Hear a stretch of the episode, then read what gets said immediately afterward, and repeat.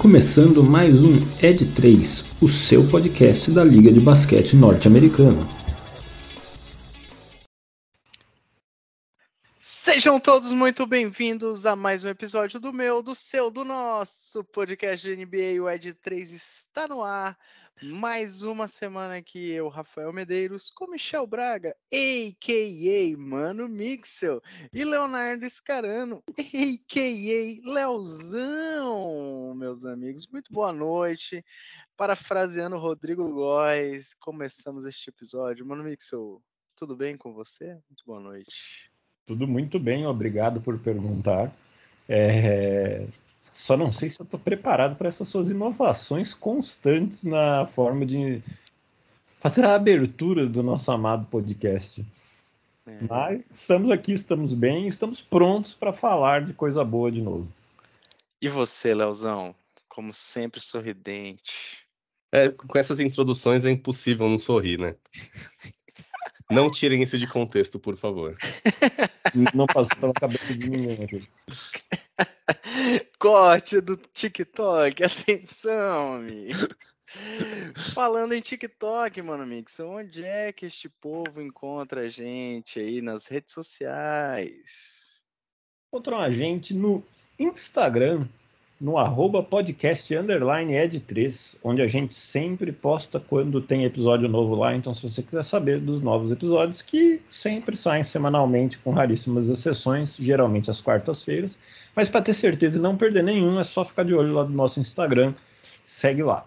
Além disso, você pode encontrar a gente no Twitter ou X, né? Que eu acabei de reparar que eu sempre fiz aqui já faz seis meses que mudou o nome, eu sempre fiz a introdução aqui falando Twitter, né? Porque mostra de novo que eu sou o quê? Tiozão. Mas é porque nos nossos corações ainda é Twitter mesmo. Pois no é. coração de milhares de pessoas, milhões, eu diria. Não, você não troca um, um bichinho simpático como um passarinho azul, também não tirem isso de contexto, por uma coisa fria como um X, né? Enfim. E as pessoas se adaptam facilmente a isso. Mas você também encontra a gente lá no Twitter barra X, no arroba podcasted3, dessa vez sem underline, em ambos os casos, tanto no Instagram quanto no Twitter. Escreve tudo com letra minúsculo, sem acento, sem EH no E. O 3 não é numeral, é escrito T-R-E-S bonitinho, então é só ir lá que você acha a gente. Muito bem, mano Mix. Para quem é mais jovem aí, né, o pessoal nascido mais recentemente, a gente também está presente na famosa rede TikTokiana, não é, Leozão, fazendo coreografias dançantes ao som de Joelma. Substituindo agora a Vanessa Lopes está no Big Brother, a gente assumiu o papel dela de musa do TikTok. Então nos siga lá. A gente é um bocado de gente, mas tudo bem. Perfeito. Com, eu já falei, vou repetir, apoio essa ideia. Muito bem, meus amigos. Vamos dar uma breve pausa aqui nos assuntos que rodeiam, norteiam, conduzem as belíssimas histórias e fofocas também, né? Porque a NBA é cheia de fofoquinhas, para falarmos de algo ah, que prevê o futuro. As nossas previsões para os prêmios individuais. Estamos chegando em praticamente metade da temporada regular e acho que ambos os três aqui já temos. Pessoal, isso é uma zoação. Já temos é, amostragem suficiente para chegarmos aqui aos nossos palpites para os prêmios individuais da NBA. Apenas relembrando e fazendo uma colinha aqui, né, que eu tive que fazer, porque a NBA ela se reinventa, mas desde o ano passado tivemos uma mudança nos nomes dos troféus individuais para nomes e homenagens né, a ex-jogadores que marcaram a NBA. Assim, temos o melhor defensor do ano, o troféu Hakim Olajuwon, aí grande ídolo do nosso Houston Rockets, né, mano Mix? O Hakim, bicampeão na NBA com o Houston, jogou muito e é atual mentor de nada mais, ninguém menos que Asper. Mano Mix, eu falo o nome do Shengo o primeiro aí. Alperen. Alperen Shengo. Muito bem, pivô do Houston Rockets. Segundo, um prêmio novo que entrou no ano passado. Esse aqui eu quero ver o que cada um aqui vai falar. Troféu Jerry West Clutch do ano, ou seja, o jogador mais decisivo da temporada atual. Terceiro prêmio, o prêmio de calouro do ano, homenageado atualmente com o troféu Will Chamberlain. O monstro, a máquina, Will Chamberlain, o homem dos recordes inquebráveis na NBA. O troféu Sexto Homem vai para John Havlicek, a homenagem a este, salvo engano, armador do Boston Celtics, multicampeão com Bill Russell também. E por último, quer dizer, não por último, mas ainda aqui no, nos troféus, troféus individuais, o troféu Jorge Mikan para o jogador que mais evoluiu, ou o famoso MIP, Most Improved Player. E, para finalizar, temos o troféu Michael Jordan para o MVP, o jogador mais valioso da temporada. E, ainda sem nome ou sem homenagem, o troféu de treinador do ano que a gente aqui, antes de começar esse episódio, estávamos confabulando quem a NBA poderia homenagear. Eu acredito que pode ser aí, talvez o Phil Jackson. Leozão acredita que pode ser o Greg Popovich, depois que ele aposentar. Vamos ver o que a NBA nos traz. Pode ser até Bill Russell de novo, né? Porque Bill Russell foi campeão como jogador e técnico. Então, pode acontecer também. Meus amigos, vou dar uma colher de chá para vocês. Vocês querem começar por qual? Deixar o Leozão escolher. Putz, essa é difícil, hein? Nossa, uh... vai cravar assim logo de cara. Ah, vamos começar pelo pelos principiantes, né? Vamos pelo Rook do ano. Rook of the Year. Podemos dizer que vamos começar por quem está começando? Sim. Boa analogia. Boa. Foi... Muito bem. Troféu Will Chamberlain de calouro do ano. Temos na disputa atual, é, conforme as previsões da própria NBA, Vitor Embanyama, Chet Holmgren e JJJ Jamie Harkes Jr., respectivamente, calouros de San Antonio Spurs, Oklahoma City Thunder e Miami Heat. Bruno você deixou o Leozão começar, vou começar. Você deixou o Leozão escolher, vou começar com você. Para você, porque a pessoa que você vai falar agora deveria ser eleita o melhor calouro ou o calouro do ano dessa temporada 23-24. Eu já vou começar adiantando que em praticamente todos os prêmios o jogador que de fato ganhou meu coração não vai ser aquele que eu vou indicar como o que vai ganhar, mas, mas, enfim, faz parte da vida.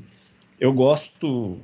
Para mim é uma corrida de dois cavalos aqui, porque Raininho, por mais que esteja fazendo uma grande temporada, na minha opinião, não tem de fato chance, nem nenhum outro que em algum momento tenha tido algum destaque. No começo da temporada a gente falou um pouco do Hauser, depois ele caiu muito, enfim para mim é entre o Embanyama e Chet Holmgren. E apesar de eu gostar muito, né? Lembrem-se que eu falo isso desde dois anos atrás. Os podcasts podem provar que eu gosto muito do time do OKC e especialmente eu gosto muito do Chet Holmgren também. É, eu acho que o, o prêmio de novato do ano ele tem uma característica um pouco diferente, por exemplo, do prêmio de MVP porque o MVP ele leva muito em conta a, o resultado do time como um todo, partindo da ideia que não tem como você ser o melhor jogador da NBA se você não consegue fazer parte de um conjunto vitorioso, levar seu time a bons resultados. Eu acho que não é justo considerar a mesma coisa no, no novato do ano, e não é nem por ser um novato especificamente. Para mim, tem mais a ver sobre é como a NBA atribui as picks. Né? Naturalmente, os piores times terão as melhores picks. Então, o novato do ano, o cara que foi draftado na posição número um, vai estar num dos piores times da NBA. Vai, vai acontecer com raríssimas exceções. Que é o que acontece com o Vitor Wembanyama e não é o que acontece com o Chet Holmgren, que primeiro ele foi a pick 2 não deste ano, e sim do ano anterior. e depois que, mesmo considerando um espaço de tempo um pouco maior de dois anos, é impressionante o, time, o tanto que o Oklahoma City Thunder evoluiu. Então, o Chet Holmgren joga num time que, na verdade, é muito bom. É um ótimo time. Diferentemente do Embanyama. Colocando essa variável fora, ou seja, de quão bem o OKC está e quão mal o Spurs está, quando a gente olha só para estatísticas individuais, para performance individuais, e uma coisa que também não está nos livros de, da regra levar em conta, mas que eu acho que a gente não pode ignorar totalmente, o fato que o, o Vitor Embanyama, se não me engano, é dois anos mais novo que o Chad Holmgren, é, eu acho que não tem como não dar o, o prêmio para o Vitor Embanyama. Apesar de, como eu disse, quem roubou meu coração foi Chetinho. Enfim, se dependesse só de mim, se fosse uma eleição de uma só pessoa, eu daria este prêmio para o Chet e todos os outros sobre o qual a gente vai falar hoje para o Shea. Porque é isso. É, mas sendo aqui o, um pouquinho realista, eu acho que é um prêmio que faz sentido e que é justo para o Vitor Embanyama. Um ano de diferença só, mano, Mixel. O ah. Embanyama tem 20 e o Chetin tem 21. Mas eu acho que, tipo assim, o Embanyama acabou de fazer 20 e o Chet tem quase 22. Mas eu vou pesquisar aqui enquanto isso, vocês podem ir tocando. É, é isso mesmo. O Chetinho é de maio de 22 e o Embanyama é de janeiro de 2004. É isso, é disso que eu tô falando. Esses caras são novos demais. Leozão, você. 7 pro chat versus 20 redondo pro Vitor Embanyama. Boa. Leozão, você acompanha a sugestão de Mano Mixel para. É, só uma dúvida, Mano Mixel. Seu trio aí seria Vitor Embanyama, Chet e Jaimin. Seria a sua, a sua ordem. O novo JJJ. Beleza. Leozão, você vai jogar de cabeça para baixo, vai criar uma polêmica, vai falar que é o. Deixa eu pensar um calor bom aqui. Vai o falar... silêncio para falar de um calor bom é difícil, né? Vai falar que é o Scott Henderson, que está começando a decolar no Trail Blazers, ou vamos manter essa sequência esmagadora do Mundo Mix? Uh, eu acho que depois um, um voto tão racional quanto esse, é difícil votar contra, né? Ele foi contra o amor para votar no Embanyama. É, é difícil. O amor não venceu. O amor não venceu nesse momento, é isso? Nossa, é... o nome desse episódio, o amor não venceu.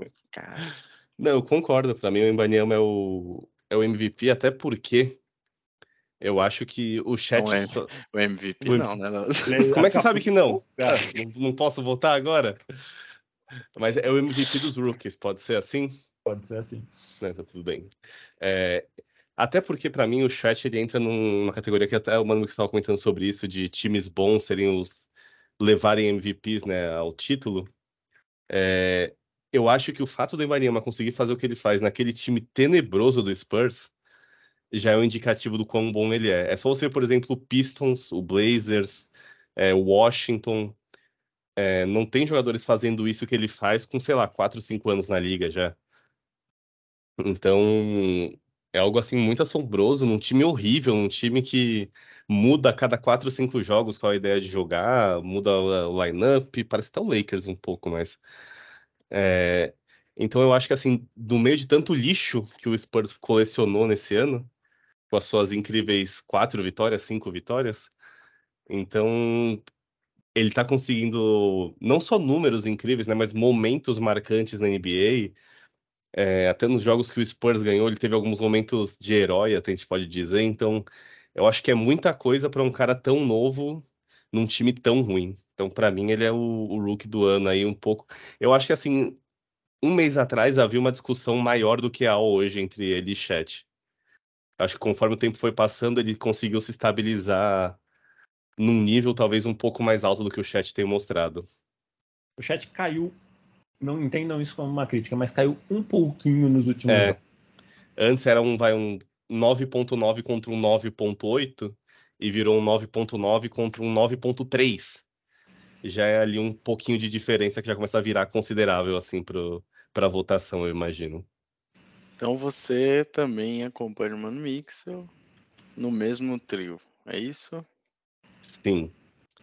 O Ratatouille tá feliz agora que o título vai para a França. Muito bem.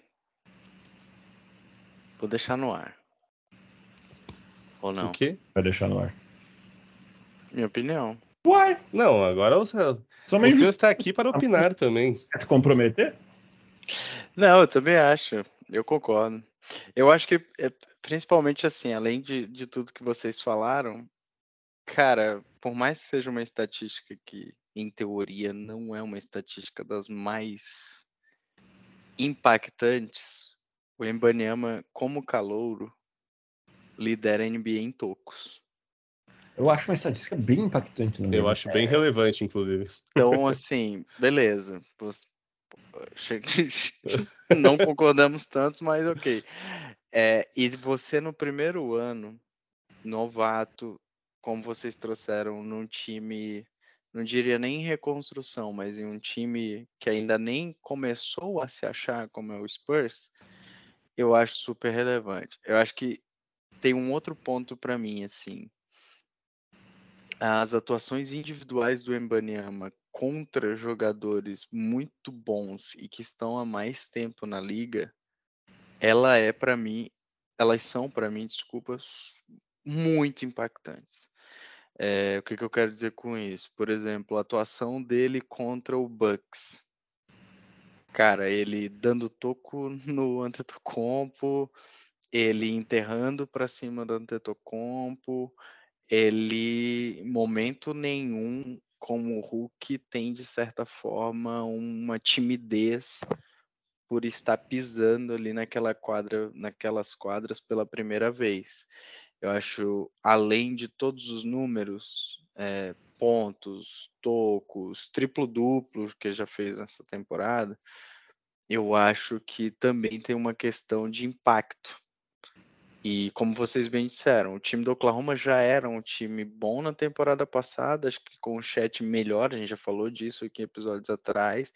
E sim, o chat traz um, não diria nenhum impacto, mas aumenta o repertório do Oklahoma e melhora algumas fragilidades de garrafão, na, na minha visão, que o Oklahoma tinha. O Embanyama faz o, o Spurs, de certa forma, sonhar em algumas partidas.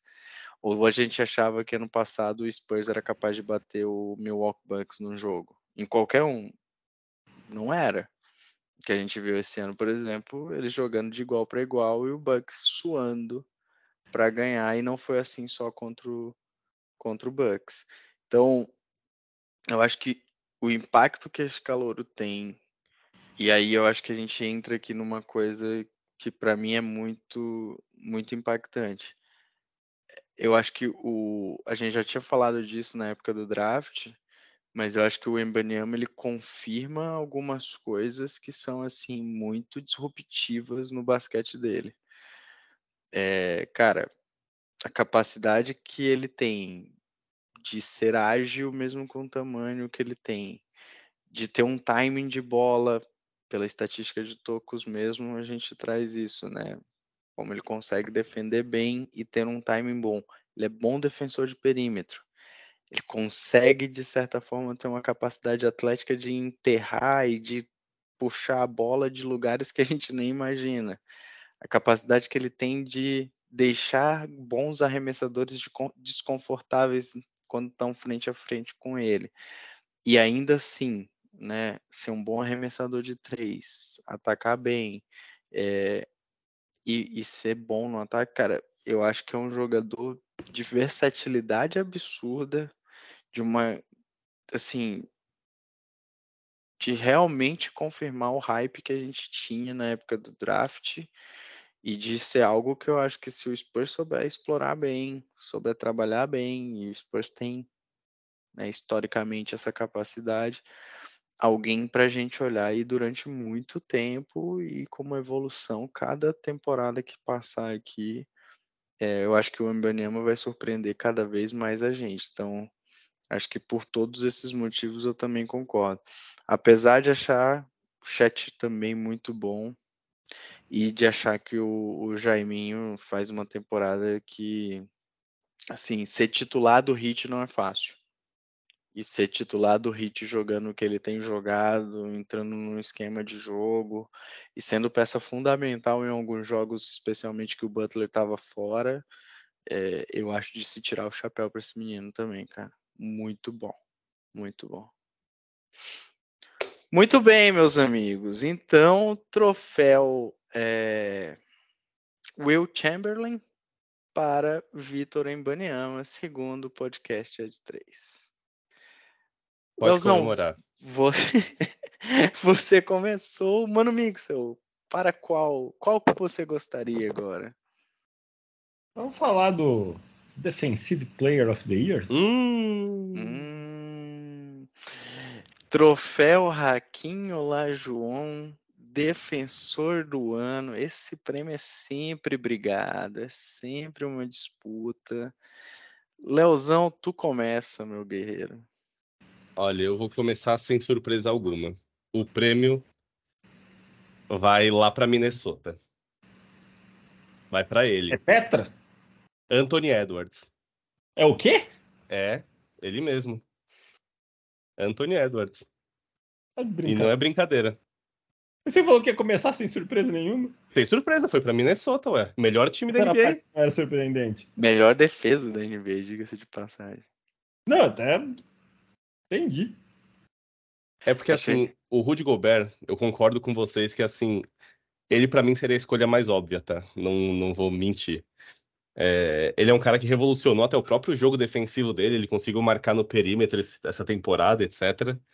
É, ele tem, inclusive, o melhor daquele. Como é que é daquela desgraça daquela característica, daquela estatística? É o win share, não é alguma coisa assim? que é o percentual de quanto ele impactou defensivamente para contribuir com a vitória da equipe. Se eu não me engano, dele é o melhor da NBA, tipo, com uma boa vantagem para o segundo colocado. Share, isso mesmo. Isso. É... E ok, tipo, não, não nego que ele talvez seja o principal candidato, mas eu fiquei fascinado com o Antônio Edwards jogando defesa. Vai parecer um pouco maluco, mas ele me lembra o Kobe novinho, que parecia um pitbull maluco correndo atrás dos caras e o cara o cara parava o drible na cabeça do garrafão, ele encostava o peito no, no queixo do cara e falava: Você não vai sair daqui agora? E corre para um lado, corre para o outro, acompanha a infiltração. E, e, eu fiquei fascinado pela forma como, como, como ele está jogando essa como ele tá jogando defesa. Assim, eu acho que foi talvez o ponto que ele mais evoluiu de uma temporada para outra, mais do que ofensivamente. Então, eu estou simplesmente fascinado. Eu acho que assim os dois pontos super positivos da defesa de Minnesota são o Gobert e o Anthony Edwards. E eu daria esse prêmio para o Anthony Edwards porque eu acho que ele revolucionou o próprio jogo defensivo, que basicamente não existia. E ele trouxe um gás diferente, um, uma capacidade de defender perímetro que talvez fosse um dos pontos mais fracos ali da questão no, no Minnesota, né? Porque defensivamente, dentro do garrafão, o Minnesota não tinha tantos problemas assim.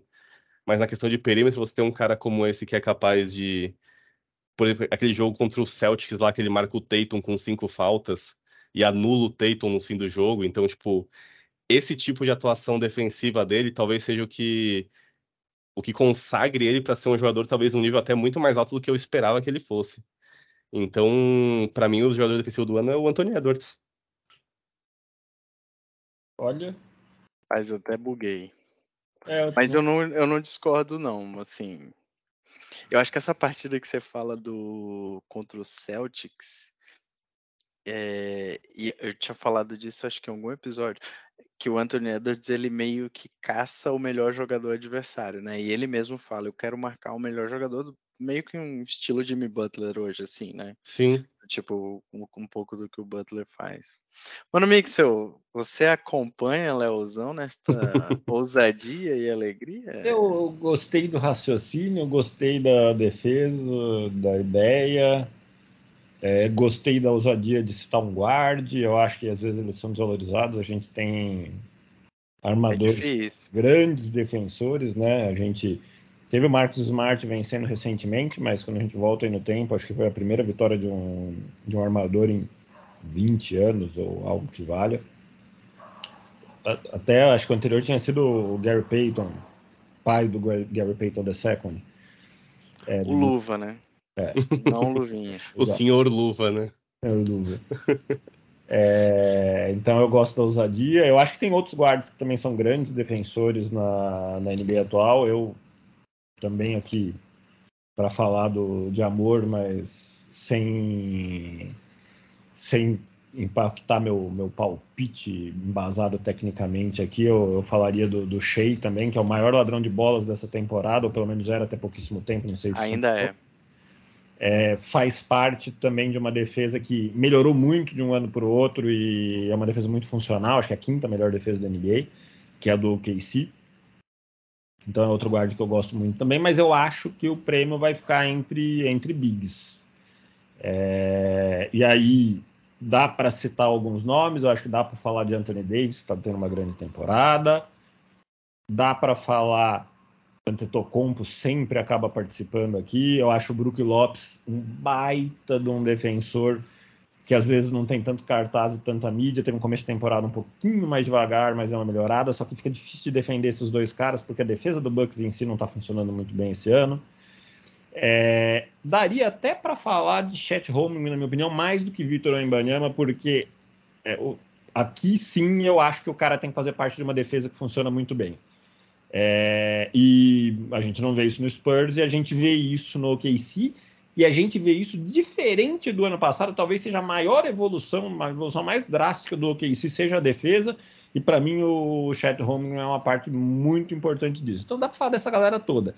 Mas, como eu não gosto de perder dinheiro, é, eu acho que para mim aqui é uma aposta, é um prêmio que ele tende. Eu ficaria muito, mas muito surpreso, e olha que ainda falta metade da temporada regular. Eu ficaria muito surpreso se esse prêmio não ficasse com o Rudy Gobert que voltou a funcionar muito bem como defensor de área, coisa que ano passado não aconteceu. E um ponto que o, o próprio Léo falou para mim é o ponto que desarma os argumentos contra é que parte do problema do, do Minnesota do ano passado é que ele não conseguia marcar em lugar nenhum da quadra que não fosse defendendo o aro. Esse ano ele está conseguindo, óbvio que ele não é um defensor de perímetro, mas se ele precisa ir para lá, ele não está sendo presa fácil, ele não está sendo em defesa, ele está fazendo um papel interessante também quando ele precisa trocar para o perímetro em alguns momentos. Isso dá um dinamismo para a defesa do Timberwolves que atinge um outro patamar. É a melhor defesa da, da NBA e para mim a melhor defesa da NBA com o pilar Rudy Gobert. Nossa, muito bem. Temos uma disputa de lobinhos aí entre vocês dois, né? Cara, eu, eu, eu, eu quando eu olho assim pro, pro coração, como disse o Mano Mixel, eu tenho a vontade de também entregar talvez pro Shai esse prêmio. Sim, acho que a evolução dele defensiva é grande um ótimo ladrão de bola e principalmente assim, né, cara, o quanto ele tá conseguindo marcar eh, jogadores muitas vezes mais fortes fisicamente que ele, né? Na agilidade, no tempo de bola, no roubo, que ele tá liderando a NBA em roubos essa temporada. É, eu acho que uma boa parte também da, da melhora defensiva do time do Oklahoma passa por isso.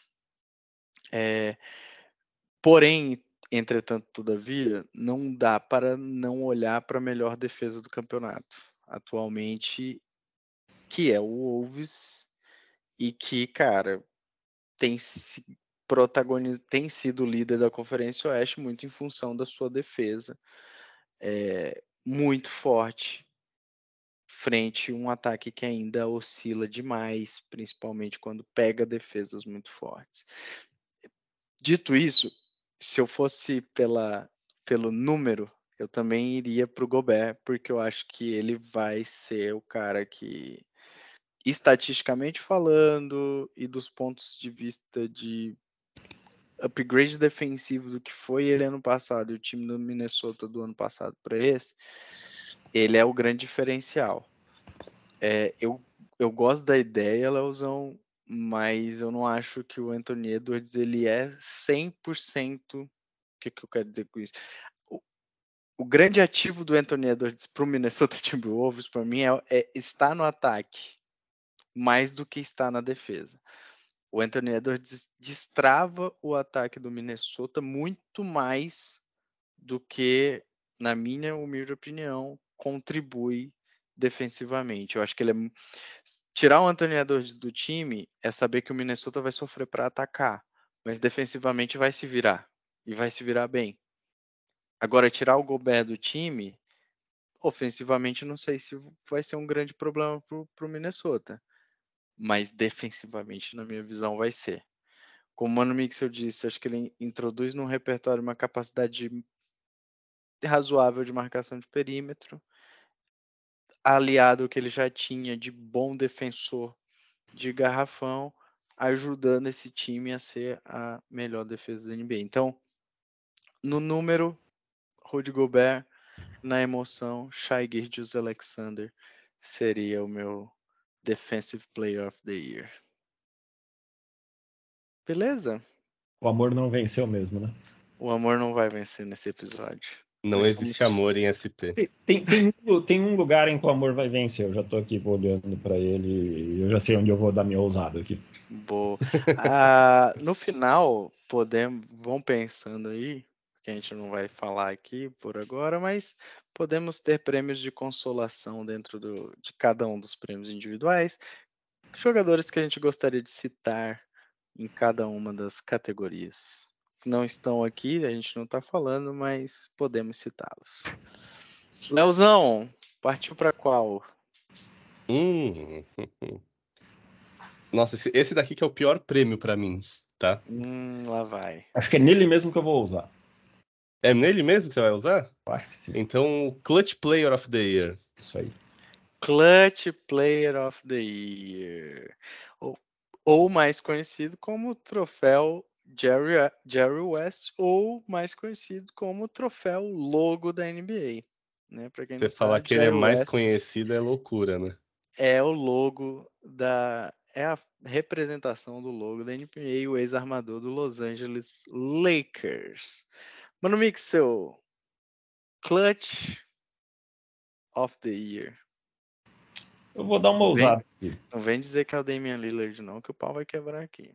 Então, se você for olhar casas de aposta nesse momento, como eu olhei agora há pouco aqui, tá o Damian Lillard, porque a gente tá na semana que ele acabou de dar um, um buzz beater maravilhoso para dar um game winner pro. pro Primeiro buzz... dele. Buzz beater, sim, é verdade, mas ele é um cara que ele é consistente nos últimos quartos, né? Só um segundo, é. contra quem foi, Rafa? Só por curiosidade? Foi contra o melhor time da divisão que eu esqueço sempre na nossa divisão, Leozão. Ah, não, pra saber só. rivalidade em campo, rivalidade em campo. Kingão tá bem das feridas. É, então, muita gente talvez vai falar Dame. É, mas eu vou me dar o direito de, já que ninguém sabe direito para que, que esse plano serve, esse prêmio serve, o que, que é exatamente esse prêmio, porque ninguém definiu um conceito assim. É, é, essa discussão ela serve para vários, né? até para o MVP vale no sentido de, poxa, quanto vale a performance individual versus quanto vale a performance do time, né? Que peso que a gente dá para cada coisa. É, mas esse, para mim, é o mais abstrato de todos. É, a única coisa que eu tenho certeza é que, de alguma forma, ele está associado a ajudar a vencer jogos que estejam apertados no último quarto. É a única coisa que dá para ter certeza. Dito isso, eu vou indicar o Shea, agora sim eu vou indicar o Shea como o favorito, porque ele é um ótimo pontuador de último quarto é, e ele tem ajudado o OKC, que tem muitas vezes os jogos apertados, também tem os blowouts, ganhou de 60 pontos do Portland nesses dias aí, mas enfim, não é nesse tipo de dia que ele vai, vai consolidar o título dele. Então eu acho que ele é um cara que ele encaixa nisso e para mim, o motivo de darem esse prêmio para ele, no fim das contas, é que o Shea está fazendo uma temporada espetacular. E ele é um jogador muito equilibrado, muito balanceado, mas ele não se destaca tanto. Não me entendam, mas ele não se destaca o suficiente para ganhar nenhum dos outros prêmios, na minha opinião. Isso pode Individualmente. Mudar ele pode, isso pode mudar até o fim da temporada, mas ele não se destaca, na minha opinião, hoje o suficiente para ganhar nenhum dos outros prêmios. Ele vai ficar no, talvez no top 3 de MVP, mas eu não acho que ele vai ganhar. É, e assim por diante. Então eu acho que eles vão pegar esse prêmio que ninguém sabe muito bem para que, que serve e vão dar pro Shea. Justo. E você, Leozão? Clutch? Então, Eu fui por um caminho completamente analítico, assim, eu, levando todo o meu conhecimento de basquete a sério. Eu abri aqui o site de stats da NBA, certo? Me acompanhem aqui, por favor, você, o amigo 20. Tô até Vim aqui em General, Traditional, cliquei em Advanced Filters e fui em eh, Game Situation Fourth Quarter e Outcome Wins, ou seja, jogadores que mais fizeram coisas em- no quarto período em vitórias. Certo. E aí eu vou indicar o Stephen Curry. Só isso. Muita, muita gente defende o nome dele exatamente nesse racional, mas eu acho que não dá para dar prêmio nenhum pro, pro Golden State nessa temporada, desculpem. Assim, assim, vou ser bem sincero, tá? Clutch Player, pra mim, é um dos prêmios mais abstratos e inúteis do- da história do, do basquete, né? Isso é um primeiro ponto. O segundo ponto é, você precisa assistir, tipo, os jogos a um ponto de você conseguir entender, tipo, por exemplo, tá? Uma coisa bem estúpida, mas, pô, esse cara aqui, ele conseguiu marcar o cara que tava vindo numa sequência quente do outro lado, que fez com que o time adversário parasse de pontuar e fez o time dele voltar no, no jogo. Você não consegue mensurar isso, pô. Não E esse cara foi clutch pra cacete, sabe? Então, tipo. Esse prêmio é o, é o prêmio mais estúpido que a NBA conseguiu inventar, tá de parabéns aí. Daqui a pouco vai vir o, o, o troféu falta técnica mais boba recebida na temporada também. O melhor jogador do segundo quarto. Provavelmente também. O, o jogador que mais. O melhor jogador de tip-off da história da NBA. Porque, assim, é um prêmio só estúpido. Então eu vou mandar o Curry só porque ele fe- ganhou dos 17 jogos que o Warriors ganhou. Ele fez 10 pontos em, em média nos últimos períodos. E é isso. Parabéns, Stephen Curry. Cara, essa sua eh, navegada estatística é engraçado que a própria NBA tem uma categorização que é clutch nas, nas estatísticas, né? E clutch traditional ou clutch advanced. Cara, eu, eu confesso pra O vocês. Clutch Advanced é muita sacanagem. Não, o Clutch Advanced tá aqui, ó. Offensive rating do Clutch Advanced, se você for olhar, o Mike Muscala é Mike o melhor. Muscala, pô. Tá? É. Vamos dar o prêmio pro Mike o. Muscala? 233 de offensive rating? É, 233 de offensive rating aqui do, no nosso querido Mike Muscala, né? Dá, gente. Aí você teria que minimamente limitar os minutos, né, de, de jogo aqui. Como que a gente vai explicar para as futuras gerações daqui, sei lá, 20, 30 anos que a gente premiou o Mike Muscala num, num prêmio individual da NBA? Não dá para ir nessa linha de raciocínio. Não, Mas o que jamais. vale é o lúdico. É. Cara, e aí, como eu, para mim o Curry deveria ganhar estatisticamente, como o Leozão falou. Mas, entretanto, todavia, Vai ele votar no Damian Lillard. É. não, não assim, vou votar só no um Lillard. ponto aqui, eu fui olhar o que você falou lá do Clutch Advanced. É. Dos jogadores que tem mais de 20 jogos na temporada, o Lillard é quem tem o melhor offensive rating, tá? Não, o Lillard, ele de fato se sai muito bem. E o melhor net rating também. Não é só por conta da, da última bolinha de três, ó. Mas eu vou dar uma ousada Hum, nesse prêmio. hum. Prepara Eu o vou- corte do TikTok aí, prepara. Eu vou premiar este, entregar este prêmio para um jogador que não necessariamente ele tem aquele sangue no olho, aquela vontade de vencer ou aquela aquele negócio, aquela provocação, né, de final de quarto. Eu fiquei entre dois aqui, não vou mentir não, só que um eu acho que ele é mais importante do que necessariamente um, um, um clutch time. Eu ia falar Nikola Jokic, but, mas meu prêmio vai. Eu esqueci. Não vai pra ninguém. Ê. Não, voltei, lembrei. Meu clutch time, clutch é, player of the year, vai para Kawhi Leonard. Eu acho que o Kawhi nos últimos quartos ele é peça decisiva para o Los Angeles Clippers. Não à toa ele é muitas vezes preservado para o último quarto pelo Tai Lu.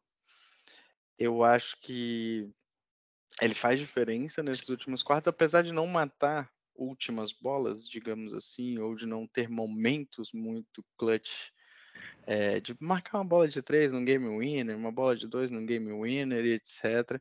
Eu acho que o Kawhi é muito importante para esse Clippers nos finais de jogos. especialmente nos últimos quartos. Então, para mim, e acho que a NBA pode dar muito por conta disso. Não necessariamente o cara que vence partidas acirradas, mas que nos momentos mais decisivos conduz o time à vitória.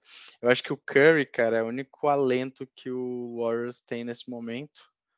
E não só ele decide os últimos quartos, mas ele carrega o Warriors nas, nas costas em todos os quartos. Nem Noé. É. Então, para mim é o Kawhi, mas fiquei muito em dúvida entre ele e o Nikola Jokic, confesso.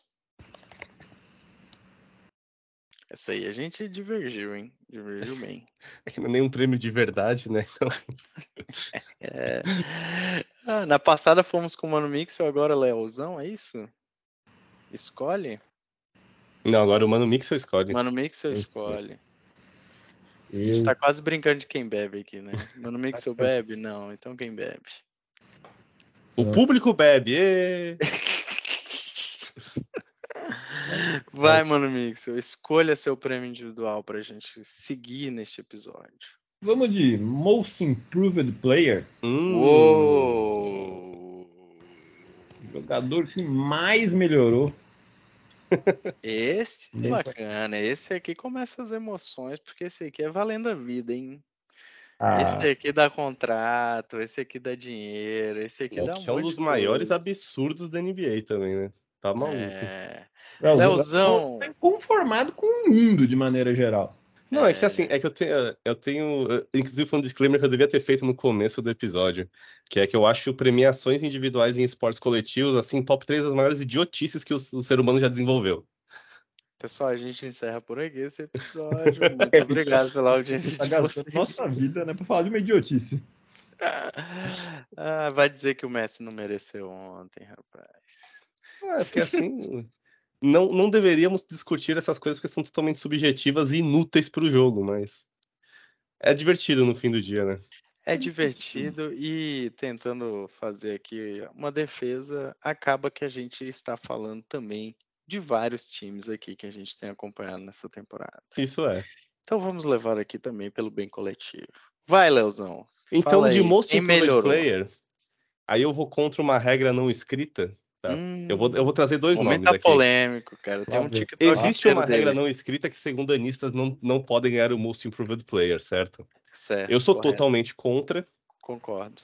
Então, o meu voto, o ideal seria Jalen Williams, tá?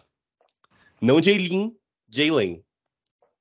É, ele se tornou assim um, o terceiro player ali do, do Thunder, um cara que resolve jogos muitas vezes, que quando o Shea não tá bem, ele garante aquela aquela, aquele ataque de perímetro. É um cara muito bom, muito, muito decisivo, muito bom defensivamente também.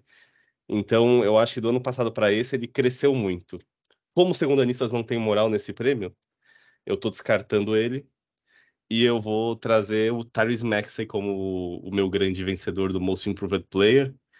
Ele foi de um bom jogador do, do Sixers para talvez o, o, segundo jogador mais importante do time, disputando ali com o Embiid é, sendo parceiro do Embiid finalmente, fazendo os Sixers de perder o Harden e ser uma terra devastada para ser um dos melhores times da conferência.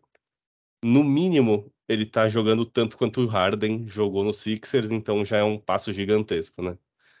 Então, para mim, o Thales Maxey é o MIP dessa temporada. Uou! Mano Mixel, e aí, o amor vai vencer nessa? Eu acho difícil argumentar contra o Maxey. É, é um salto muito grande, aí como o Léo falou, né? É um salto. Não é que ele se tornou melhor só em grande escala, é que ele se colocou como uma estrela. Ele está jogando basquete de All-Star. É, e talvez vá de fato ser All-Star. Então eu acho que é difícil de argumentar contra isso.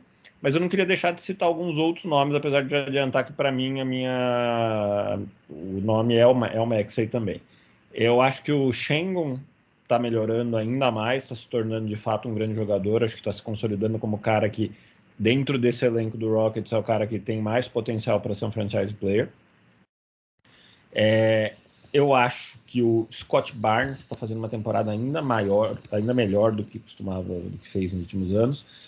O que eu acho que e ele é talvez o grande jogador do Toronto, mas primeiro que o grande jogador do Toronto, né, tipo assim, não é aquele impacto todo diferente do, do segundo melhor jogador do Sixers, que também não costuma chegar lá, mas enfim, bota mais medo. E depois que ele já era muito bom, então assim, apesar de eu acho que ele ter tido uma melhora considerável, eu não acho essa melhora tão absurda. É, agora, o cara que eu queria citar, que para mim ficaria em segundo, e eu tenho uma certa dosinha de não colocar ele, porque para mim é uma história bem interessante, é o Kobe White. Kobe White, por que, que eu acho que é espetáculo? Primeiro porque ele tá jogando mais, muito mais basquete do que ele jogava antes. Sofreu uma steal aqui. Sofreu é. uma steal, foi roubado, foi roubado. Denúncia! É, primeiro que ele tá jogando mais muito, mas muito mais basquete do que ele jogava jogou até o ano passado. Segundo ponto, né? Diferentemente do Max, em que você tem uma abertura de espaço ali para ser ocupada, não, não, não, mudou nada no Chicago Bulls. É, a única abertura de espaço possível é que o Lonzo Ball continua machucado, mas isso também não é de hoje, né? Então, enfim. É, e ainda também é muito impressionante que esse salto de qualidade esteja acontecendo no quinto ano dele na NBA assim, geralmente esses jogadores que podem eventualmente se tornar estrelas, eu não estou nem falando que o Kobe White está se tornando uma estrela, tá? Vamos com calma. É... O salto vem no terceiro ano, no quarto ano. Ele foi um cara draftado, acho que na quinta posição, alguma coisa do draft dele. Ou seja, havia uma expectativa de que ele pudesse ser um jogador relevante na NBA e ele não tinha passado nem perto de atender essa expectativa até agora. De repente, no quinto ano, ele está atendendo. Pena que é no Bulls, então, assim, fica difícil de se destacar ali num negócio que até melhorou, mas não funciona lá tudo isso. E pena, entre aspas, essa segunda pena, que o Maxey tá jogando demais, então eu ainda me mantenho no Maxey, mas menção rosa aqui, Kobe White. Agora pode ir lá, Maranhã, manifestar a sua indignação por eu ter roubado o seu nome. Ô, mano, amigo, você ia falar que ia causar uma polêmica aqui, você causou ela antes. É, eu acho impossível não darem esse prêmio pro Maxey, mas para mim o que o Kobe White evoluiu é absurdo. Agora, porém, pegando nosso último episódio, quem sabe, quem sabe, Emmanuel Quickley não começa a disparar nessa hum, corrida aí hum. também. Será? Eu achei que você ia puxar outro ponto do último episódio. Eu vou jogar essa. Joguei essa cenourinha aqui, mano. O Mixel foi super defensor do Quickly. Oi? Era você que. Eu lembro que um de vocês não gostava muito do Quickly. Eu não lembro agora se é o Leozão. Rafael Medeiros odiava o Manuel Quickly. É, agora já tá falando do cara aí. Aqui eu roubei o Kobe White dele, ele tiltou e perdeu a. É, tô, tô devolvendo o chumbo trocado aqui, Nix. Chumbo trocado. Mas o que, que você achou que eu ia trazer, Leozão? Não, é que assim, é que, óbvio, a lesão tira muito ele dessa briga, mas o Desmond Bain eu achei que seria, você ia trazer aqui para essa discussão. Cara, o Desmond Bain tá fazendo uma temporada absurda pelo Grizzlies, mas o Grizzlies agora, pelo que eu entendi, eles vão botar o time da D-League para jogar até o final da temporada. Então... Eles não têm muita escolha, né? Todo mundo machucou? Não sei, né? Ou, ou eles machucaram todo mundo, né? tipo, olha. É boa questão. Eu, eu acho até que a maior parte machucou mesmo. Uhum. Aí chegou num ponto que eles falaram, mano, agora senta aí também. agora você estirou a posterior, fica três semanas fora, já era. E, cara, eu acho que tem um outro. A gente ainda tem metade da temporada. Reforço aqui. Para mim, o, o Maxey vai ganhar. Eu acho que ele tá fazendo uma temporada realmente estrondosa pelo, pelo Quickly, pelo, pelo Quickly, pelo Philadelphia, pelo 76ers. É, mas eu acho que além dessa troca que eu falei brincando, mas que pode gerar alguns frutos bons para os jogadores individualmente falando, eu acho que tem um cara que para mim está mostrando o quão impactante ele é no time do Jazz, que é o Walter Kessler. Assim, esse cara voltou, uhum. o Jazz volta a ser um time competitivo. E, acho que ele é segundo anista também, né? Vai um pouquinho contra a regra do, não podemos dar para segundanistas esse prêmio, mas eu acho que ele não só mostra uma evolução, mas ele mostra ainda mais o impacto que ele tem dentro desse time do Jazz. Então, para mim é um cara extremamente assim importante que a gente deveria olhar e, e que eu acho que deve vir a, a percorrer a perseguir, desculpa, esse prêmio em um futuro breve. Mas para mim essas são as minhas as minhas menções. Eu acho que Kobe White, cara, surpreendentemente, faz uma temporada espetacular pelo Chicago Bulls também. Só um parêntese aí do Kobe White, né, que o Mano Mixon falou de, tipo, cinco anos aí na liga e ninguém esperava mais nada dele. Tipo, ele, é são cinco anos na liga e ele tem 23 anos só, né? É mais um é desses casos bom. de, ah, o cara jogou dois anos na liga, não presta para mais nada, e, tipo, ele tem 20 anos de idade, sabe? É. Bom ponto. Bom ponto, Leozão. Muito bem. Estamos aqui, vamos, vamos, deixa eu recapitular minhas contas. A gente já foi melhor defensor, clutch, calouro e MIP. Estamos agora entre sexto homem, treinador do ano e o MVP. Deixa o MVP pro final, né? É, vou ser coercitivo. Vamos para treinador do ano? Vamos. O prêmio sem nome. O prêmio ainda sem nome. Agora, Leozão, fazendo. Hum. Agora é você, Léo. Treinador do ano, Darwin. Essa é difícil. Darwin Ham, acho que. Por enquanto ainda não. Depois de ganhar o título, talvez. Hum. mas já ganhou um título. Já, o homem já tá com uma taça. É, vai, vai virar o Palmeiras, né? Duas vezes campeão no mesmo ano. É uma loucura. Uh, mas para técnico do ano, Monte Williams, não, mentira. Nossa! é, é, é. Tá vindo forte para a primeira escolha. Não, falando sério, eu acho que para técnico do ano esse ano, por incrível que pareça, tem muita gente que pode concorrer, tá? Tem muitos trabalhos iniciando esse, essa temporada, né? E principalmente assim, topos de conferência tem muitos trabalhos começando. É, então, muita gente que tem muita coisa para mostrar, que muito time que está movendo muitas posições na tabela comparada à temporada passada, principalmente no Oeste. Então, na minha visão, tem muita gente concorrendo nessa, nessa brincadeira, tá? Uh, quem eu acho que talvez sejam os favoritos, vai, para esse prêmio? Eu acho que vai ficar entre o Chris Finch, lá do, do Minnesota. Eu acho que vai ficar entre o Joe Mazzulla, lá no, no Celtics. E por último, acho que vai ficar também, só porque é que aí é foda, né? Hum, é. O Mark Daino, se não me falha a memória, do Thunder. Porque falar esse nome é sacanagem. Do, do, Raptors lá, o Haktanovic. Não, é que aí também, esse daí eu nem me arrisco. Esse daí não tem... Contar que vocês já viram ele fazendo cara de bravo quando ele. Ele é demais, esse cara é demais. Esse cara vai revolucionar a liga. É assustador. É assustador. Se eu fosse juiz, eu nunca mais ia marcar uma falta. Rapaz, se eu fosse juiz agora, eu ter, estaria com medo do Mike Brown, que o homem ficou possesso anteontem. Isso é verdade. Inclusive, nosso atual campeão, né? Nosso atual campeão. Então, assim, para mim, esses três são os principais candidatos, com o Tailu correndo por fora, porque agora o Clippers se engatou ali, então eu acho que ele corre por fora, dependendo do que for o fim da temporada do Clippers. Mas não sai dessa, dessa, dessa gama de, de técnicos aí. Dito isso, hum. eu acho que o que o, o Chris Finch fez lá em Minnesota é, é digno de prêmio, assim, porque era um time que era tido como chacota, foi humilhado nesse podcast aqui, inclusive, por, pela minha própria pessoa, nos previews da temporada. Eu pareci o craque Neto por um segundo. e hoje, eu, inclusive, tal qual o craque Neto fez o Corinthians ser campeão brasileiro, eu posso fazer o Minnesota Timberwolves ser campeão da NBA. Fica aí a, a, a lembrança aí para os nossos ouvintes. Então. Timberwolves BR, que inclusive desativou a conta e ia fazer comentário sobre isso. Mas então, para mim, é o Chris Finch. Eu acho que tá, tá na frente dessa corrida. Eu acho que a forma como o Minnesota vem jogando essa temporada, como ele revolucionou a parte defensiva da equipe, é, é algo muito, muito relevante. É uma equipe que ela é engasgada ofensivamente, não dá para negar, principalmente quando o Conley não tá em quadra, é um time muito, muito, muito engasgado. Mas ainda assim, eu acho que a mudança de patamar que esse time teve da temporada passada para essa é algo muito, muito gritante. Então, para mim, o Chris Finch vai como técnico do ano aí. E para a voz me ser, mano, Mixel?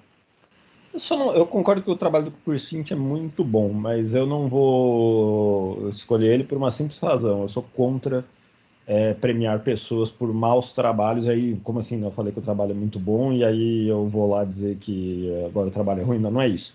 problema é que o trabalho do ano passado foi muito ruim. O time do ano passado jogou muito menos do que deveria. Por mais que houvessem questões de encaixe, o time do ano passado funcionou muito mal, ainda pior do que a gente poderia imaginar que ele funcionaria. E era ele o técnico já. Então eu diria que esse ano ele está acima da média, sem a menor sombra de dúvida. É um dos melhores trabalhos da NBA, talvez o melhor trabalho da NBA exclusivamente nesse ano. Talvez não tenho certeza e acho que parte da gente achar isso tem a ver com o contraste com o ano passado ser muito grande. E aí entre o que eu falei que ano passado acho que ele mandou mal.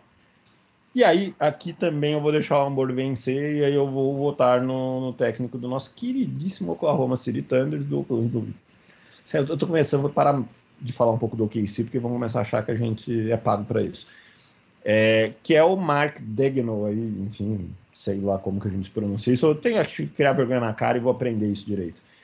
É, que eu acho que além de ser um grande trabalho no OKC desse ano, é um time que tem uma marca registrada, um jeito específico de jogar eu vejo uma construção que vem acontecendo ao longo dos últimos anos. Esse time vem constantemente melhorando e podemos dizer que talvez venha melhorando de forma exponencial, né? A cada ano ele melhora mais do que ele melhorou no ano anterior.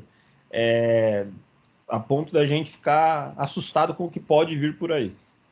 Que pode ser inclusive nada, mas enfim. É, então, para mim, eu vou votar no, no Marquinho de OKC. Eu vou divergir. Eu vou divergir nos dois. Cara, esse ponto, o, o ponto do Mano Mixel sobre o Wolves, eu acho que é muito importante, assim, sair de um trabalho muito ruim, como foi o do ano passado, para um trabalho muito bom. Tem méritos, tem, tem ajustes, tem que muitas vezes ele não conseguiu fazer durante a temporada passada, né? Durante o, o decorrer da temporada passada. Mas eu acho que esse cara, eh, eh, ele precisa realmente se mostrar um pouco mais. Ele precisa ter um pouco mais de consistência, talvez, é, nesse trabalho. Ele já é técnico do Wolves, não, não é de agora, né, Léo? Acho que já tem algumas temporadas. Vou confirmar aqui. O Chris Finch é técnico do, do Minnesota Timberwolves. Meu prêmio, cara, eu entrego aqui com muita tranquilidade pro Tailu. Eu acho que o arranjo que ele fez do Clippers, a capacidade de encaixar três grandes estrelas que acho que pouquíssimos de nós aqui enxergava esse encaixe de forma fácil, aconteceu. É, o Clippers é hoje um, para mim um dos times uma, com todo mundo ali jogando, que é o que está acontecendo nessa temporada, um dos times mais fortes que tem no Oeste é um dos times mais trabalhosos de se marcar no Oeste, um time que tem uma profundidade que ele conseguiu adequar, né, colocando o Westbrook no banco e vale lembrar, o Lakers também fez essa tentativa de colocar o Westbrook no banco, deu tempo, deu certo por um tempo e depois meio que desandou.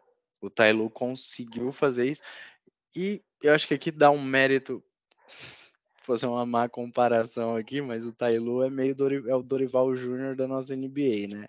É o cara que consegue compor muito. Arroz com feijão? Um, não, mas mais do que isso, eu acho que um cara que compõe bem um vestiário, consegue controlar, de certa forma, um vestiário com grandes estrelas.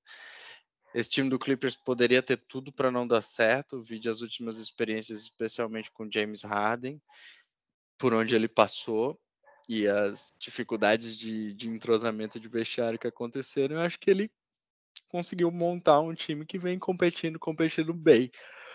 Clippers tem uma campanha sólida depois que se ajustou. É um time, como eu falei, muito difícil de ser batido.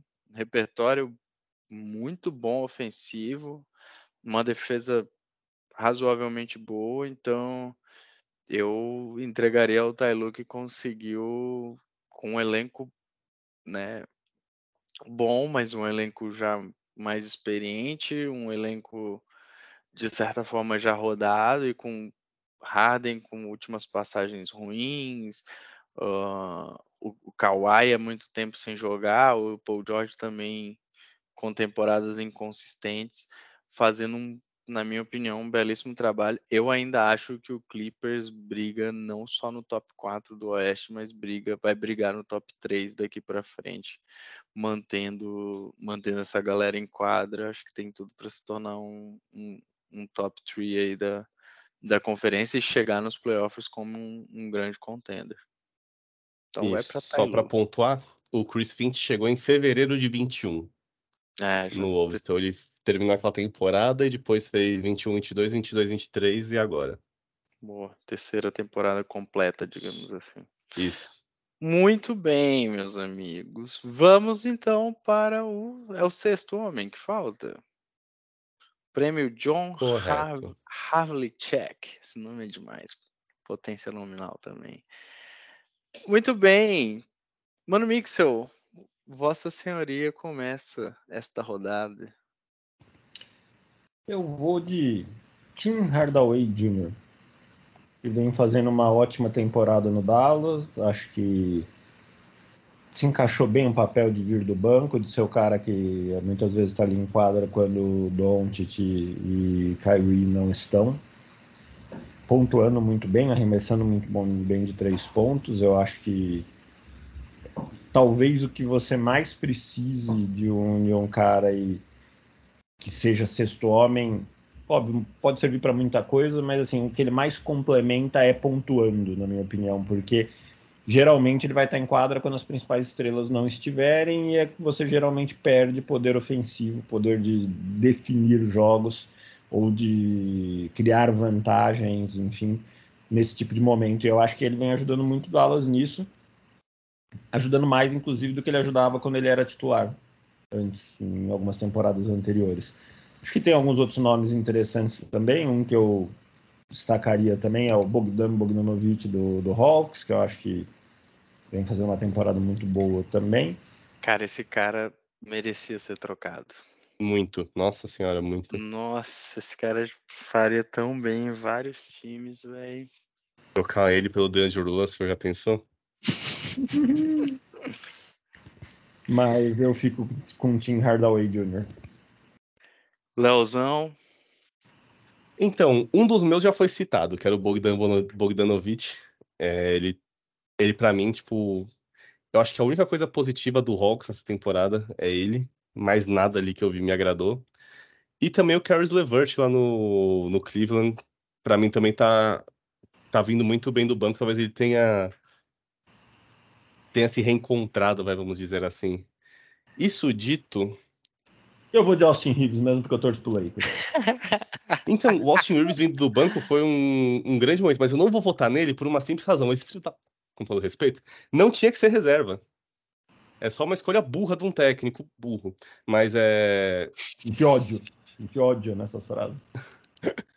não, mas é que, dito tudo isso, eu também vou ficar com o Tim Hardaway Jr por uma simples razão. Cleveland e Atlanta não são tão times tão bons assim.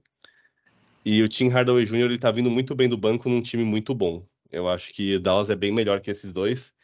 E você ser sexto homem num time bom, na minha visão, é muito mais difícil que ser um time ruim. Porque, em geral, times bons sentem muita queda de nível quando você sai dos titulares para o banco.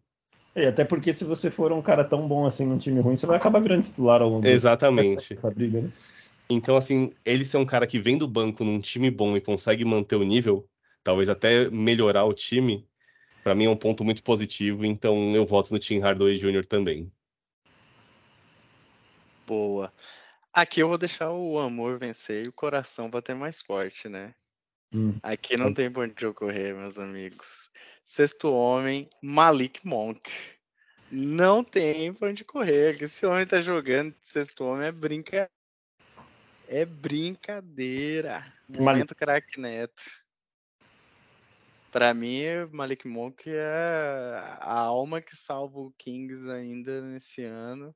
Principalmente nos jogos em que o De'Aaron Fox vai muito abaixo. Ele vem do banco, traz uma energia, tem uma série de jogos desse ano que ele assim, moeu o outro time vindo do banco. Então, para mim o Malik Monk, mas eu queria fazer uma principalmente uma menção honrosa aqui ao Westbrook, uh, além dos nomes que vocês já falaram, acho, e a um outro cara que para mim a gente falou aqui bastante do Wolves hoje, e eu acho que é um cara que destrava muito o jogo do Wolves também, que é o Nasrid.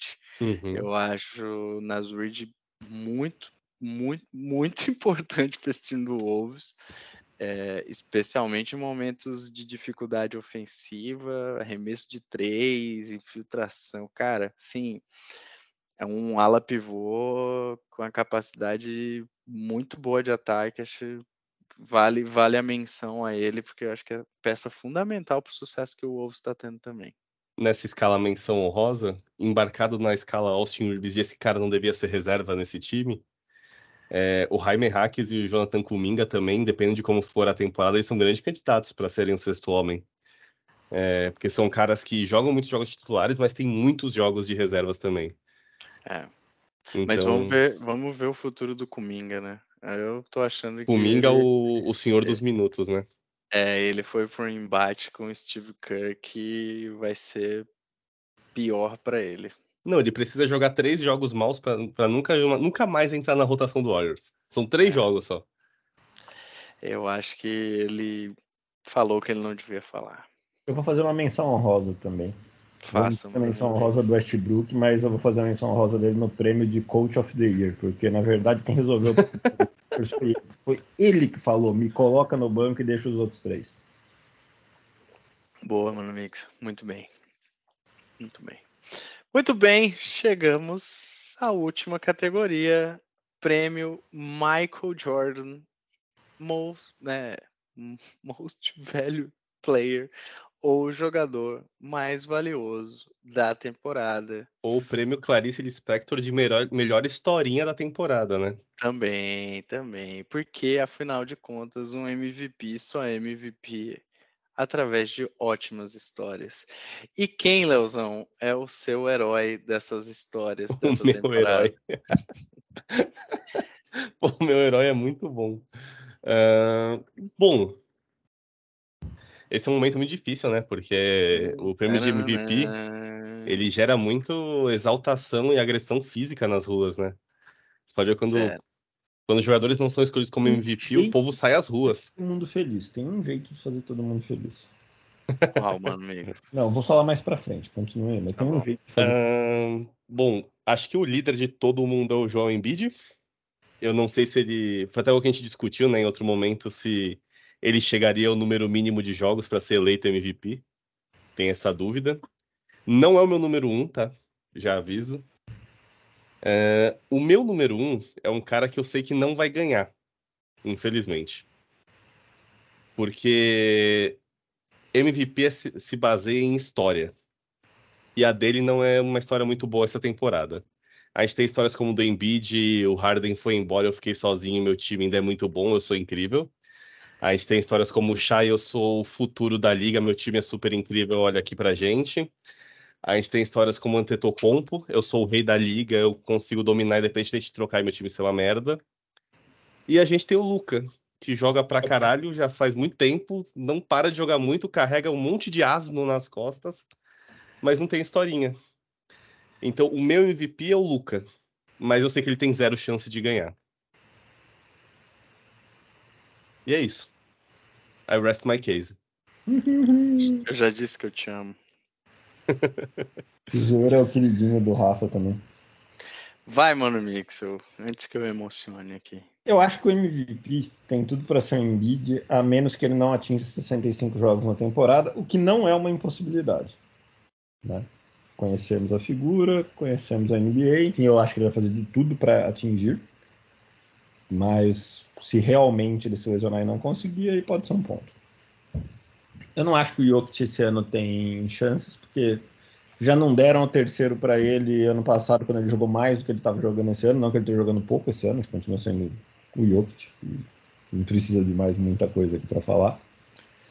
É, eu sei que tem ah, os apaixonados por Luquinha. É, eu sei que tem defensores fervorosos dos mais diferentes é, jogadores aqui, mais diferente talvez tenha exagerado, mas de uns 4, 5 jogadores aqui. Tem verdadeiros torcedores. Tem um cara que não tem torcida. E sequer tem mídia. Mas ele tem basquete, que aí eu vou falar de novo. E tem mais uma coisa, tem o meu amor, entendeu? Isso vale mais do que tudo, que é o Shea. Eu acho que resolvi essa briga toda dando esse título pro Shea, dando esse MVP pro Shea. Não vão fazer isso, tá? Já, eu sei que não vão. Vão dar pro Embiid, já falei. É, mas se desse pro, pro Shea o, o prêmio de MVP, não desperta tantas paixões. É um jogador simpático que todo mundo praticamente gosta dele. Nunca teve uma briga, né? Ele é o Jamorando bem. Né? É o que deu certo. É... Então eu acho. Bomba! Mano Mixel fala que Jamoran deu errado. Agora deu, né? É... Nessa temporada, pelo menos, deu muito errado. Deu mais certo que o Pistons ainda, mas deu muito errado. É... Então, eu acho que poderia fazer sentido. Eu acho que ele tem basquete para se credenciar a isso. Acho que o OKC faz uma campanha que poderia credenciá-lo a isso, mas eu acho que só vai acontecer se o Embiid não atingir os 65 jogos e ninguém desses jogadores que atraem mais mídia, eu acho que o próprio Don't te atrai mais mídia que ele, é, despontar muito fortemente. Se essas duas coisas se somarem, eu acho que aí pode ser que sobe para ele. Se não, eu acho que é do Embiid ou de quem despontar aí entre Antetokounmpo, Jokic próprio Luca Doncic, enfim. E agora, só, só uma última coisa, um último asterisco. É curioso a gente não. E não é só a gente, a própria NBA não coloca, né? Ninguém do Celtics, né? Mesmo o Celtics tendo a melhor campanha, que no caso provavelmente seria o é. Tatum, enfim. O Jason Tatum, até na última, na última corrida divulgada pela própria NBA, está em sexto lugar nessa corrida de MVP. Principalmente por conta das últimas atuações. De e na próxima ele vai estar tá mais para baixo, né? Porque o Kawhi deve subir nessa lista bastante. Uh, eu imagino também que talvez o Sabonis suba um pouco na lista, porque o Kings não tá bem, mas melhorou um pouco. Não, não duvidaria de aparecer algum outro tipo de jogador porque o Halliburton tá fora. Então eu não duvido o Tatum cair ainda mais nessa lista. Mas eu concordo com o Mano Mix, é muito esquisito não ter ninguém do Celtics nessa, nessa discussão, né? Apesar de eu achar que o jogador mais diferencial para o Celtics esse ano, e olha, por queimar muito minha língua, é o Porzingis. Assim, Achei que você ia falar do Derrick White. Não, ele é o ele é o assim, é aquilo que os outros times não estavam esperando do Celtics. Tipo, ah, você sabe como o Celtics vai jogar, beleza. Botou o Porzingis no meio, o puto, não sei mais como o Celtics vai jogar agora. Mudou. Então, eu acho que ele criou uma bagunça, no bom sentido, boa para o Celtics. Cara, eu concordo com vocês, acho que o prêmio vai ser do Embiid, a não ser que ocorra um desastre muito grande pelos números. Cara, o Embiid está precisando de três quartos para fazer um duplo-duplo de 35 pontos e 15 rebotes. Tem mais pontos que minutos. Uhum. É. Tem mais pontos que minutos. Então, Isso é bizarro. Sim, é, é, bizarro e o quão dominante o Embiid está sendo é o que eu acho que mais chama atenção para dar esse título a ele, né, bicampeão, né, BMVP aí, segundo ano seguido. Mas, para mim, mas a melhor história, já que a gente está falando de história, esse prêmio é de história dessa temporada para mim como jogador que pega o time, impulsiona o time, é o grande diferencial, chama o jogo para si, assume a responsabilidade, tem o, aquele olharzinho, eu concordo com o que o Léo falou lá no começo do episódio, o olhar do Kobe, aquela coisa meio marrenta de querer ir para cima, de mostrar para outro time que ele vai se impor e que para mim é o MVP do meu coração nessa temporada, é o Anthony Edwards. Para mim, a temporada dele é espetacular, dos dois lados da quadra. É um jogador muito diferenciado, muito diferenciado. A capacidade física do Anthony Edwards é absurda. Isso se traduz dentro de quadra, isso se traduz nas atitudes dele. Eu acho que ele está muito mais focado esse ano. É, eu acho que ele ouviu a dica do Gobert no ano passado dele cuidar do físico dele, deixar de comer tanto McDonald's. É, ele está muito mais enxuto, muito mais atlético. É, como a gente já falou aqui no comecinho, melhorou a defesa, é um ótimo marcador, marca o melhor jogador geralmente do outro time e é o cara que desenrola o ataque do Wolves. Sem ele, o Wolves no ataque dependeria de pick and rolls entre o Conley e o Gobert e só numa jogada que durante muito tempo ficou marcada e foi muito bem é, neutralizada pelos adversários, principalmente em playoffs lá quando os dois estavam em Utah. Então, para mim, eu, eu daria esse prêmio com muita tranquilidade para Anthony Edwards. Acho que ele faz uma temporada brilhante, brilhante, apesar de todos os nomes que a gente tem, tanto na corrida quanto os que já foram citados aqui. Eu acho que fazendo uma menção se o Halliburton também não se machucasse, não tivesse machucado. E apesar da colocação do Pacers e da campanha do Pacers, eu acho que a temporada que ele faz é esplendorosa e o Halliburton é o tipo de jogador, assim, que eu particularmente me, me aprecio muito vendo jogar por conta principalmente da capacidade que ele tem de colocar os companheiros dele em posições ótimas para fazer arremessos e, e, e, marcar cestas. O número de assistências do Halliburton sem erros, né? Sem gerar turnovers, é absurdo. Então, uhum. para mim, esse é o meu nome, apesar de eu saber que não vai ganhar, mas seria para mim a melhor história contada nessa temporada. Muito bom. Só uma questão aqui que eu tenho. O que, que vocês levam em consideração para falar que o cara é MVP? O MVP tem que ser o melhor jogador da temporada? Ele para mim é o cara mais valioso. E para mim o cara mais valioso quando eu olho para os times hoje é o Anthony Edwards pro pro Wolves. O Embiid é valiosíssimo, valiosíssimo. Não, não tô tirando esse mérito, acho que até por isso que ele vai ele vai acabar ganhando novamente. Mas eu acho que com, mal comparando, eu entendo o valor do Anthony Edwards dessa temporada maior que o do Embiid. Justo. É, eu sempre tive essa questão de tentar entender, tipo, o que, que, é ser, o que, que faz o jogador ser mais valioso, sabe? É tipo, ah, se ele machuca e sai do time, o time acaba. Ou é tipo, se ele tá jogando mal, o time é impossível de ganhar. Ou se ele tá jogando bem, o time com certeza vai ganhar. É, eu talvez tentando, acho que é difícil mesmo, mas talvez tentando colocar num. Tentando exemplificar, eu diria, qual é o jogador que mais faria falta se a gente tirasse esse e colocasse no, no lugar dele um cara mediano? Não é o reserva, porque em determinado time o reserva pode ser muito bom ou muito ruim, e aí é uma questão mais do time do que do jogador em si. Se você uhum. tira aquele cara e coloca no lugar um cara da posição dele mediano, quem mais perde?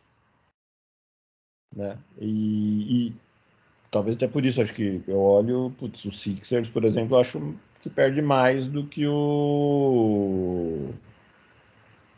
O KC. O KC.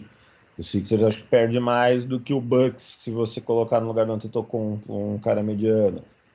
Talvez perca até mais que o próprio Dallas, apesar de achar que o Dallas também perde muito, concordo uhum. com o que você falou, Léo. Mas enfim, eu pensaria nesse critério. Justo. Eu, e eu acho que tem um pouco do, o quão esse jogador também está conseguindo levar o time dele ao máximo.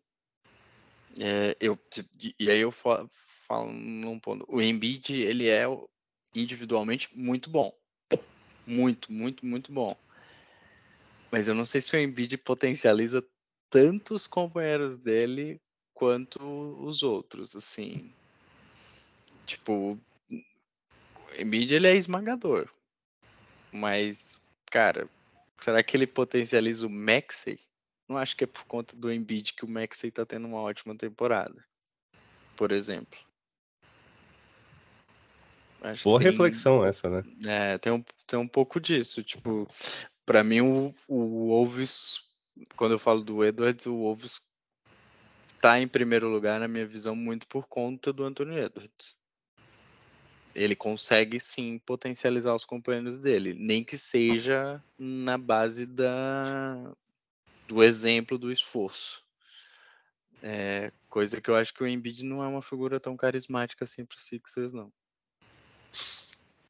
Então tá aí, Rafael Medeiros acha que Embiid é um câncer para o Sixers. Jamais queria Amanhã em todos os jornais. Queria muito o Embiid em Sacramento. um dia, quem sabe. Muito bem, meus amigos. Demos aí os nossos prêmios. Alguém quer fazer alguma última menção honrosa, principalmente aos primeiros prêmios ali que a gente passou um pouco mais batido, falou um pouco mais sem fazer alguma menção? Ou estamos satisfeitos com as menções dadas? A única menção é que tenho zero valor sobre as minhas escolhas e eu poderia mudar elas daqui a 10 minutos se me der vontade. Me reservo o direito de ignorar tudo que eu acabei de falar e falar tudo diferente amanhã, né? Léo? Exatamente.